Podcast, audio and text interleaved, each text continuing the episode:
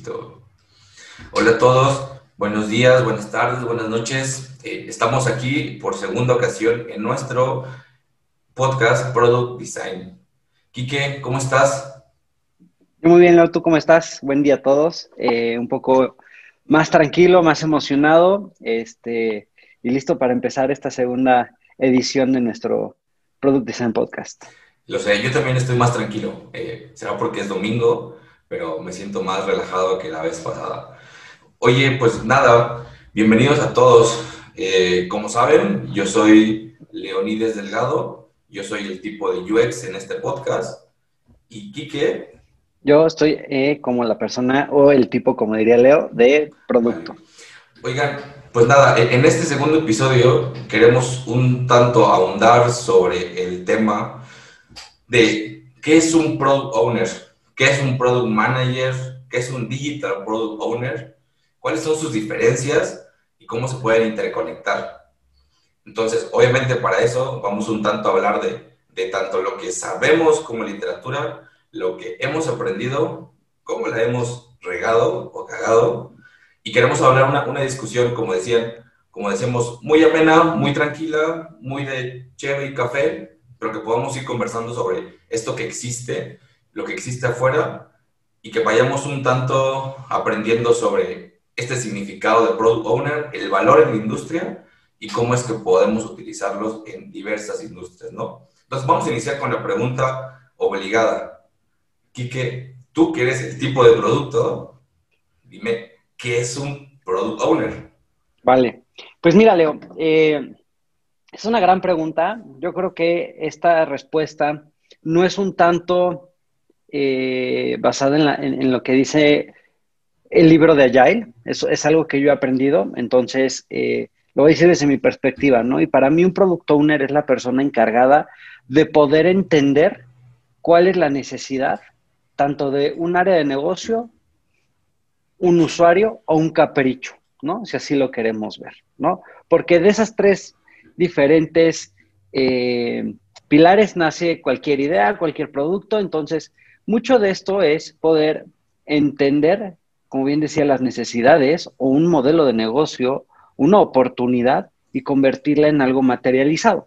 Ahora, el producto owner, desde, desde, lo que yo he visto, lo que yo he hecho es trabajar mucho de la mano con stakeholders, poder, poder salir a la calle, eh, validar, eh, otras opciones que hay en el mercado parecidas a lo que estás haciendo tú, entender sumamente bien a eh, quiénes son tus competidores, quién es a lo mejor gente complementaria que te va a ayudar a lograr eso que estás haciendo.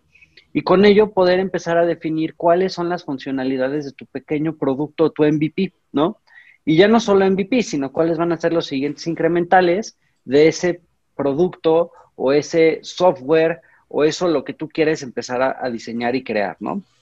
Eh, mucho de esto yo creo, Leo, es, empezar también a, poder dar visibilidad hacia afuera. Eh, eres una persona que trabaja, puede que trabajes en una, en una pequeña startup, en una empresa que está en una etapa de crecimiento o scale, o en una gran enterprise, ¿no? Entonces también tienes que entender mucho cuál es el contexto en el cual te encuentras, qué tipo de compañía en la que estás y sobre ello poder empezar a darle un poco de orden a todos esos requerimientos para poder llegar a ese producto, ¿no? Es mucho de poder priorizar, validar y después poder empezar a construir, ¿no?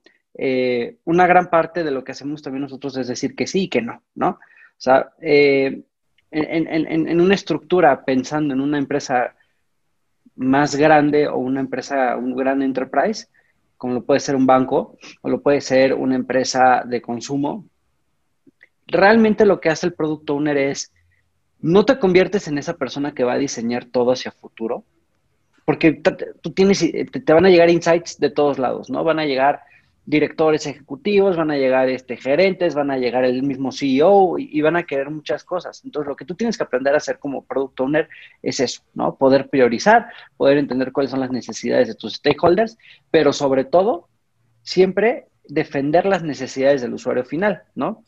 Entonces, este, es, como juegas con todo eso, ¿no? Poder hacer una priorización de producto, poder entender cuáles son eh, como bien mencioné, las necesidades de los stakeholders internos y externos y con ello poder llegar a una definición final para empezar a construir. Eh, Oye, y, por ejemplo, justo en eso que mencionas, por ejemplo, al final, al inicio mencionabas que era mucho de lo que tú has aprendido todos estos años, pero cuando lo decías, yo enseguida recordaba esta definición de safe, de agilidad, ¿no? Donde al final del día dice, este product owner es, es un miembro del equipo Agile. Es responsable de definir historias de usuario, responsable de priorizar el backlog, responsable de dar las herramientas necesarias al, Scrum Team para llevar a, voy a llamarle a puerto, uno de esos features o ese, ese producto que se han planteado. También es responsable de ser el, el voy a llamarle el filtro, el, el primer escudo versus requerimientos de negocio, versus caprichos de negocio, versus cualquier otra, otro, otra variable que pueda afectar a esta, a este, esta visión de producto, a estos objetivos, él tiene que ser el tipo que, que los defienda. Él tiene que ser el tipo que defienda al Scrum Team ante cualquier tipo de variable que exista en, el entorno, ¿no? Es, es, es, un tanto así, como, como un tanto como lo define Safe, y creo que es un tanto incluso como tú lo describes. Sí, Leo, esto, esto, esto que mencionas es súper importante, ¿no? Y, y, lo que tú decías viene mucho de, eh, desde lo que es la literatura y lo que dice el libro, el libro de Scrum, ¿no? Entonces, eh, yo lo que estaba comentando ahorita era mucho desde lo que yo he aprendido empíricamente, eh, arremangándome y, directamente ir aprendiendo un poco cuál es la metodología y qué significa ser, ser, un product owner. Pero como bien mencionaste, ¿no? Muchas de las tareas también que tenemos nosotros los product owners es eso, ¿no? Poder priorizar ese backlog, poder crear las historias de usuario, escribirlas, refinarlas, eh, validarlas con el equipo y darles esa visibilidad que ellos necesitan para poder trabajar de manera eh, ágil, ¿no? Eh, mucho, mucho también del Product Owner nace de las metodologías ágiles, ¿no? Entonces, eh, la idea es que cuando estas historias de usuario pasen a una etapa de desarrollo, ya lleguen súper pulidas, súper refinadas y no tengan que estarse, estarse validando otra vez, pausándose durante el sprint, ¿no? O, o, durante, la, durante la ejecución, cosas o dudas que puedan estar surgiendo, ¿no? Eh, yo desde mi punto de vista creo, y es súper importante que, que el product owner aprenda también a, a, poder, a poderle dar esa visibilidad no siempre al equipo a través de las historias de usuario, ¿no? Mucho también es de cómo tú les permeas tu visión como product owner y co-creas con ese equipo, ¿no? Al final, tú eres la persona que entiende el modelo de negocio con el cual va a funcionar ese, ese software, pero las personas que lo van a desarrollar son las personas que están poniendo ladrillo a ladrillo y ellos son los que realmente son las personas que también te pueden llegar a decir, señor product owner, usted le está regando, está mal, ¿no? Porque esto no va a funcionar correctamente. ¿Por qué? Porque ellos están tocando directamente las tripas, los cables, los ladrillos, como lo queramos ver, ¿no? Las líneas de código. Pero es importante también como product owner saber ser humilde en muchas ocasiones y poder recibir feedback de tu equipo para que con ello tú también puedas crear mejores definiciones. Al final, tú como product owner no eres quien lo va a decodificar, son ellos, ¿no? Y es esas personas de las que tú también tienes que apalancarte para crear un, producto que haga sentido y tú poderles permear tu visión como product owner y que ellos puedan co-crear contigo, ¿no? O sea, algo que yo quiero como que dejar muy, muy claro y muy transparente desde mi punto de vista es, y lo mencionaba, ¿no? El product owner no siempre tiene que ser esa persona que traiga todo a la mesa. A lo mejor es la persona que se tiene que encargar de priorizar todos los requerimientos que llegan a la mesa. Y no está mal. Oye, que, pero y en, ese sentido, ¿cuáles serían estas cualidades, estos skills, tanto soft como hard? Y, no, en no, un gran, no una gran descripción, creo que es, este estos skills soft y hard seguramente nos van a dar para un episodio más, pero ahorita que lo mencionas, yo me quedo pensando en que uno de estos grandes soft skills que debe tener el product owner es, es liderazgo. Y es, ese liderazgo que no solamente diga voy hacia allá y sígame, sino que pueda ayudar al equipo a defender todas las ideas, las estimaciones, el por, el, el, el por qué no podemos llegar a lo que el negocio quiere, es parte de su trabajo. Claro, eh, buena pregunta. O, buen punto, más bien, ¿no? O sea, al final es, eh, tú, como, tú como product owner te conviertes en ese paraguas o escudo de todo tu equipo, ¿no? Entonces, tú como product owner también tienes que defender que las líneas externas de negocio, de tecnología, no toquen directamente a tu equipo. Y no me refiero a que no toquen en un término jerárquico, me refiero a que no lleguen y les pidan requerimientos específicos otras personas que no seas tú como product owner o con apoyo de tu Scrum Master, ¿no? O sea, al final mucho también de la tarea del Product Owner es trabajar de la mano con el Scrum Master para habilitarles todos los requerimientos que ellos lleguen a tener, ¿no? Entonces, este, sí es muy importante poder convertirte en ese paraguas o, escudo para poder cubrir al equipo y que ellos mismos te vean a ti como un líder. Por ahí, eh, y a lo mejor me voy a adelantar un poco a la conversación, pero por ahí, por ahí luego mencionan que el product owner es el pequeño CEO de, un producto o de un pedazo de producto, a lo cual yo no creo que sea así, ¿no? No eres un CEO, porque no eres la persona que entiende el negocio de, punta a punta, ¿no? Pero sí tienes que tener capacidades, y esto ya entra un poco más en esos, en esos skills que tú mencionas, es súper importante que el product owner pueda entender eh, súper bien qué va a generar este, este, este código, ¿no? Y ese código o este producto, esta funcionalidad, lo que sea, va a generar dos cosas, ¿no? Y era lo que usábamos anteriormente tú y yo, es, va a generar un customer value o un business value, ¿no? Un customer value es, al usuario le va a dar una mejor experiencia, va a poder navegar mejor, a lo mejor como algunas compañías lo están haciendo hoy en día, les están regalando datos móviles para usar sus aplicativos eh, o plataformas, ¿no? Y del otro lado está el cómo lo vamos a monetizar a nivel negocio, ¿no? O sea, a nivel, a nivel business. Y es a través de fees transaccionales, eh, adquisición de nuevos usuarios, eh, varía, ¿no? Pero al final es esto, ¿no? O sea, tú también como product owner tienes que tener la capacidad y la visión de cómo vas a generar valor, tanto hacia, hacia la empresa, al negocio que representas, pero también a tus usuarios, que es al final las personas que te van a dar de comer de cierta forma, o los que te van a ayudar en un startup a poder adquirir nuevas rondas de inversión, con lo que vas a ir a llegar a vender a otros lados, ¿no? O sea, sin usuarios no eres nadie. Entonces, siempre tienes que pensar mucho en ello, en quién es tu usuario, a qué le vas a entregar y cuál es el valor que vas a generar con ello.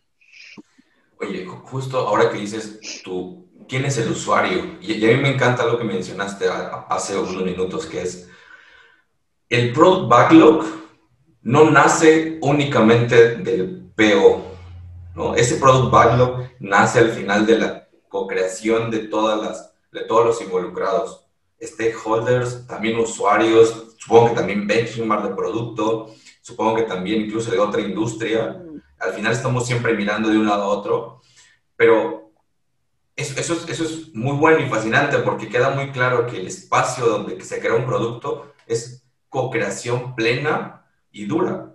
Si bien el product owner es el que, va, el que va a dar, voy a poner la última palabra y el que va a guiar y el que va a orientar hacia la visión de negocio y los objetivos, es importante que, los, que la gente comprenda y el equipo comprenda que son partícipes plenos de la idea del producto y que no solamente son ejecutores, porque ese es el chip que cambia a, agilidad.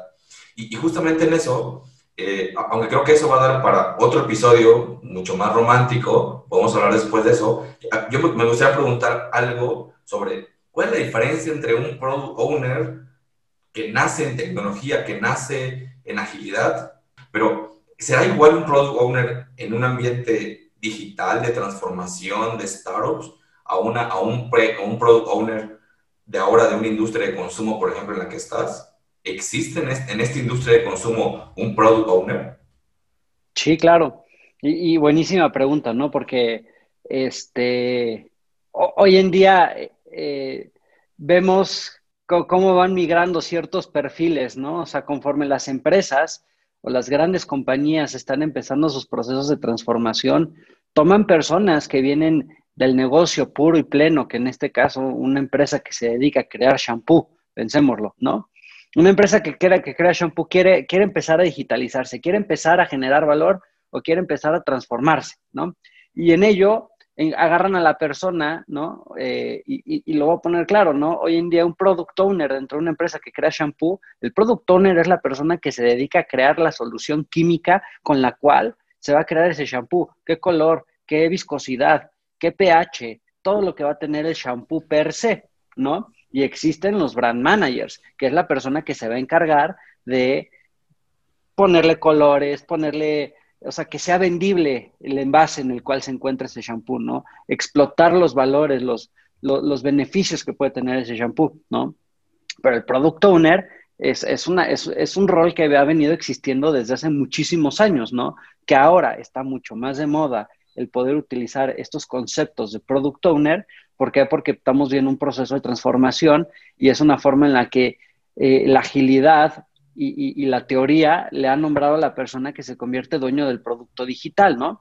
Entonces, hemos visto que mucha gente que viene de la industria tradicional con un rol de product owner y ahora los están poniendo en, a hacer este, productos digitales, ¿no? Y no, es, y no es lo mismo. No estoy diciendo que sea imposible para una persona que viene del mundo tradicional poder empezar a hacerlo como, como un product owner digital, pero es muy difícil romper ciertos vicios, ciertas maneras de ver los productos, ¿no? Al final, yo te voy a decir, no es lo mismo vender una plataforma digital que vender shampoo.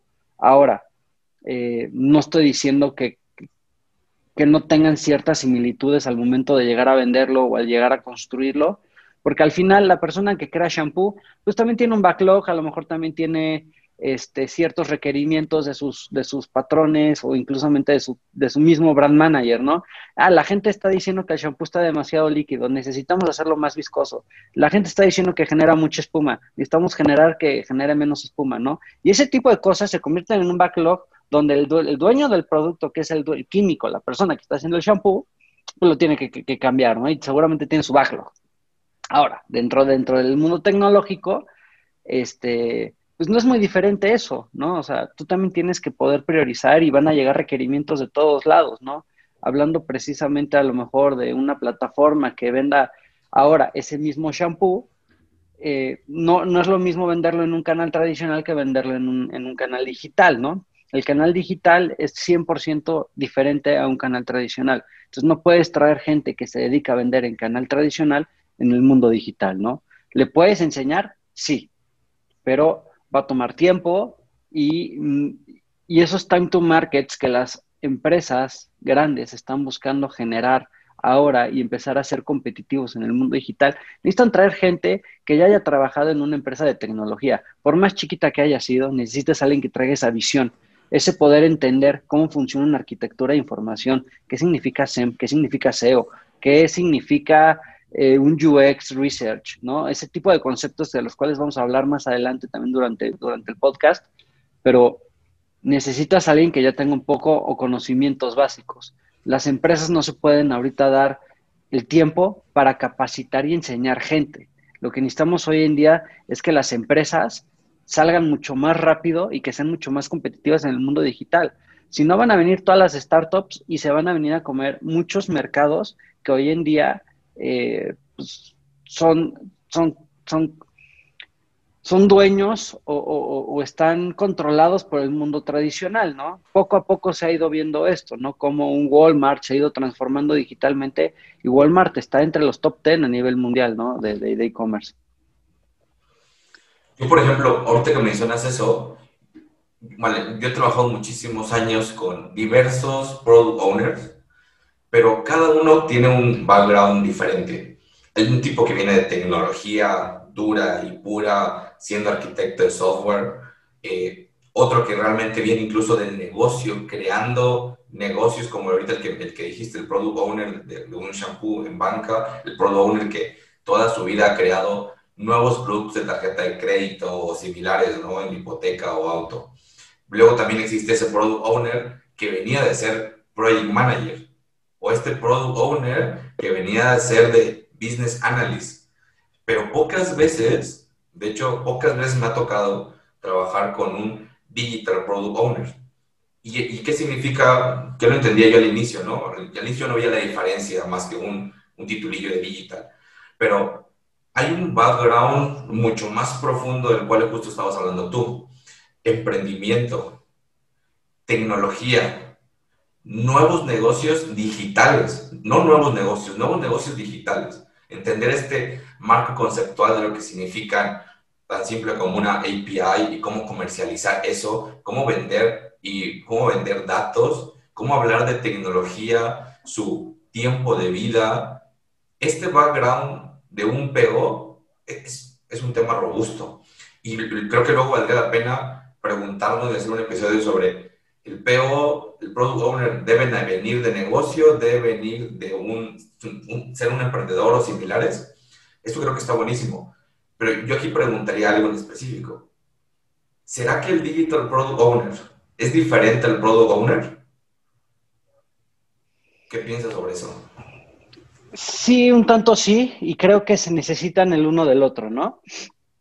Eh, pensando, pensando otra vez y tomando el ejemplo de las grandes compañías, ¿no? Si, es una startup, no, no existen los digital product owners y los product owners, ¿no? Porque ya nacen 100% digitales estas compañías. Pero hablando, hablando de, de, large companies, que pues, prácticamente es lo, lo, que, lo que hoy eh, rige en el mundo, o lo que más tenemos, este, se necesitan el uno del otro, ¿no? Y, pensando en ese caso que mencionabas del de las tarjetas de crédito, ¿no? Hoy en día hay una persona encargada y que es sumamente profesional creando tarjetas de crédito, ¿no? Yo como product owner digital, yo conozco cómo transformar o poder traer eso hacia el mundo digital, ¿no? yo, no yo, yo no me voy a dedicar a crear tarjeta de crédito, pero lo que sí voy a hacer es co-crear con esa persona para poder darle un valor dentro del mundo digital y satisfacer necesidades diferentes, ¿no? Entonces, no es lo mismo la necesidad que puede tener una persona que entra a una sucursal caminando con su estado de cuenta físico y con su pasaporte en mano a solicitar una tarjeta de crédito directamente ahí, que una persona que la busca directamente en línea. Entonces, lo que tenemos que buscar, tanto el product owner, eh, que se crea dedicar la tarjeta y yo como producto en digital es cómo satisfacemos la necesidad de ambos usuarios con un solo producto, ¿no? Y es ahí donde yo necesito de todo el conocimiento de la persona que se ha dedicado toda su vida a crear tarjetas de crédito, como él va a necesitar de mí para poderlo transformar y poderle dar una, un, un nuevo giro dentro del mundo digital, ¿no? Y es ahí donde los dos co-crean y pueden crear productos que generen valor exponencial, ¿no? Porque ya no estás lleno de un solo segmento, sino que ya puedes abarcar nuevos, nuevos segmentos, ¿no? Los, que vienen digitales y los que vienen eh, pues del mundo tradicional. Oye, pero entonces, en ese sentido, un, voy a decirlo, un digital product owner, pues nació en un startup, nació en una empresa tecnológica. Y eso significa que el chip que tiene es plenamente tecnológico versus un, voy a llamarle, versus un product owner de un ambiente enterprise, donde típicamente, incluso en lo que me ha tocado eh, Cemex, Banregio, Santander ahora, es que el product owner cuando llegábamos siempre era un tipo que había estado metido en tecnología y que, pues nada, como nos convertimos en, en ágiles, lo trajeron a ser product owner, o un tipo que era business analyst, o alguien que venía de arquitectura, o alguien que era este tipo que hacía eh, negocio, un producto financiero, lo traían y lo ponían como product owner. Eso, eso entiendo entonces que hoy hace un sesgo tremendo en la creación del producto digital, porque estas personas realmente saben perfectamente, tal vez conocen muy bien el negocio, conocen la tecnología, cómo se construye en esa empresa, pero les falta todo el tramo de de negocio digital, de haber nacido con este chip digital, de nuevos negocios digitales y sobre todo creo que este mindset de las personas se comportan diferente dentro de un espacio digital que un espacio físico. Creo que ahí, yo preguntaría, entonces yo entiendo que el Digital Product Owner nació digital, nació en un startup, se puede migrar a un ambiente enterprise, pero cuáles serían los retos o cuáles son las funciones, las diferencias entre, entre ellos. Y, creo que tú perfectamente trabajaste en, Santander y en Scotia antes, y en ambos son enterprise de gran tamaño, y también es de estar trabajando y creando productos y rompiendo negocios y, y vendiendo y demás. Pero ¿cuál, ¿cuál crees que serían las principales diferencias? ¿Cómo se comporta uno al otro? ¿Qué aprendiste sobre ello? Lo, que, lo que yo he ido aprendiendo es que cualquier persona, no necesariamente eh, tiene que venir no tiene que venir de un startup. Cualquier persona puede aprenderlo, ¿no? El problema es, y lo que yo, y lo que yo he visto es, yo, yo, yo mi carrera profesional la inicié en, en empresas digitales. El chip que adquieres trabajando en empresas 100% eh, digitales, como lo es un mercado libre, te enseña a pensar en productos escalables, monetizables y que generen un gran impacto, ¿no? Y que si no sirve, tienes que aprender a tirar la toalla y tirarlo a la basura. ¿Por qué? Porque no te está generando valor y te está haciendo perder tiempo, dinero y esfuerzo. Entonces, lo que yo he aprendido y he visto en las compañías grandes, como pueden ser los bancos, es que les cuesta mucho trabajo entender que algo no funciona y que lo estás definiendo mal. Y en lugar de iterarlo, tirarlo o cambiarlo, le sigues metiendo y metiendo, invirtiendo y, al final no creas algo escalable, no creas algo monetizable, eh, se convierte en algo sumamente difícil, incluso hasta de mantener, ¿no? Y visto usuario, pues tú no te das cuenta, ¿no? Tú como usuario pues sigues usando tu aplicación, tu página web, lo que sea, pero todo lo que está sucediendo atrás puede ser algo completamente mal hecho, mal definido, incluso yo, yo, yo, yo a mí me gustaría decir, es un kraken, ¿no? Es, es ese animal que está creciendo y creciendo y creciendo y que está destruyendo un ecosistema.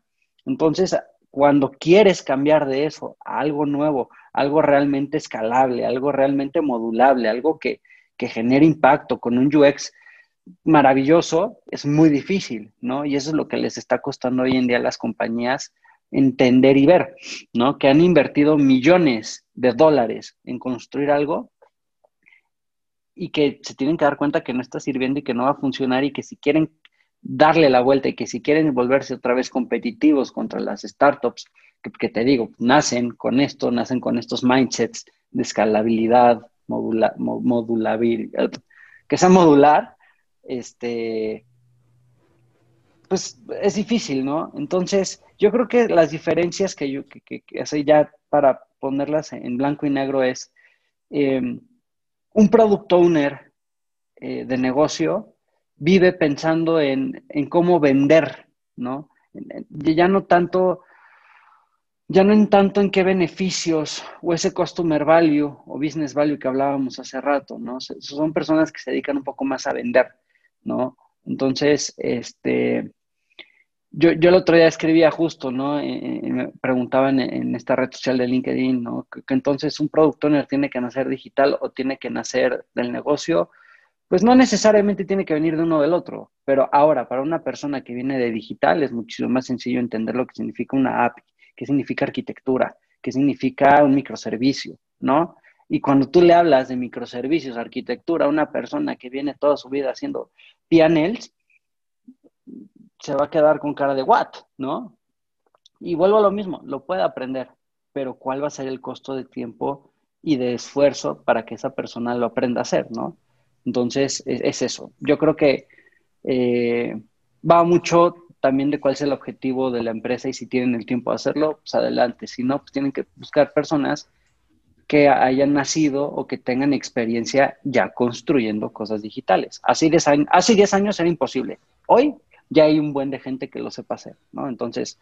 Eh, de acuerdo. Yo incluso, yo incluso diría, o sea, la forma de decidir al fin del día es, es este famoso time to market.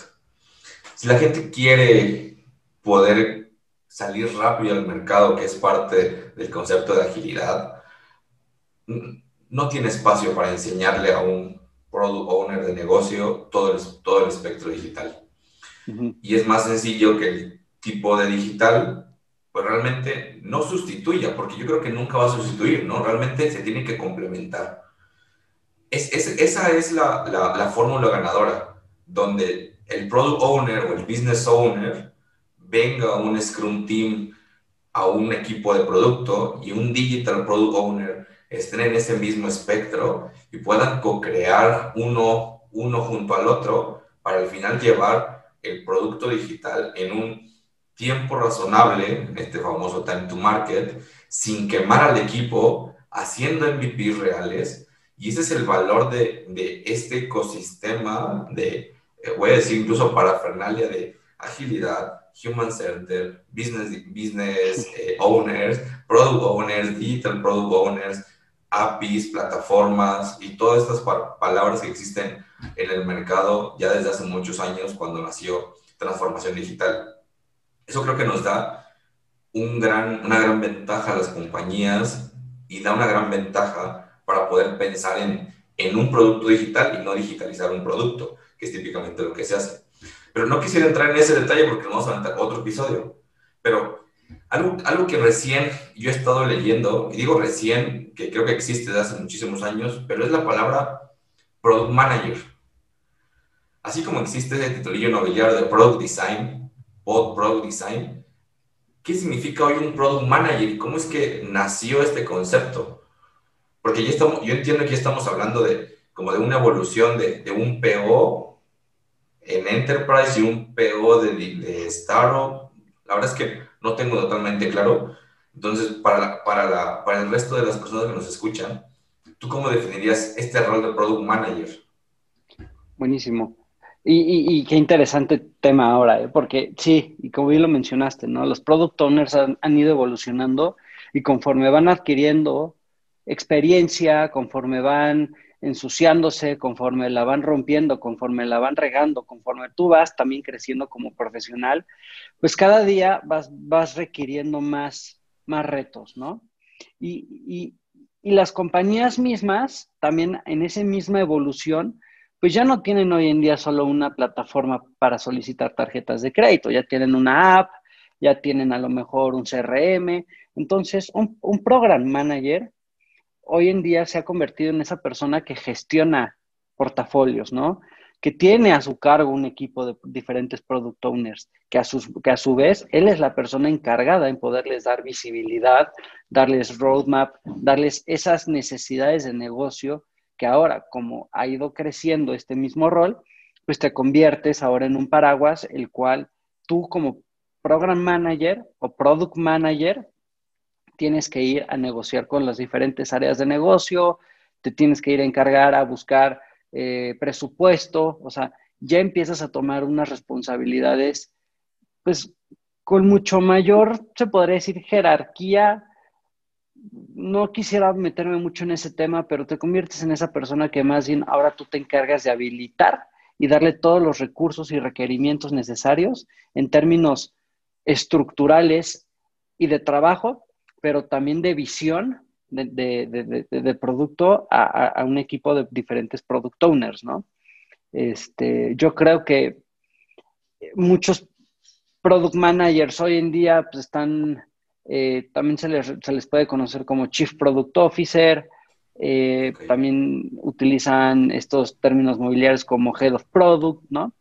Pero pues al final eres una persona encargada ya de un portafolio de diferentes productos que a su vez tienes diferentes product owners, ¿no? Súper. Creo que, creo que me queda bastante claro entonces con un par de palabras que dijiste. Portafolio de productos. Es un tipo, voy a decir, más ejecutivo, donde tiene conversaciones con otras esferas dentro de la organización para poder vender, escalar y priorizar productos a nivel compañía, ya no solamente a nivel Scrum Team. Y, creo que esto provoca un, algo positivo en la industria, positivo en la empresa, porque también entiendo que provoca que este Product Manager ya no esté dentro de, o sea, voy a decir, un ambiente de tecnología o una fábrica digital o similar, sino está hablando con, con personas dentro de la organización que se encargan de, de poner el rumbo de la compañía. Y creo que estar esa persona en esas mesas, entiendo que significaría que la compañía también empieza a tener un chip digital, un mindset digital y no solamente un mindset plenamente de negocio. Entonces, vale, yo, yo, me quedo creo que con esa definición y no sé si quieres mencionar algo más.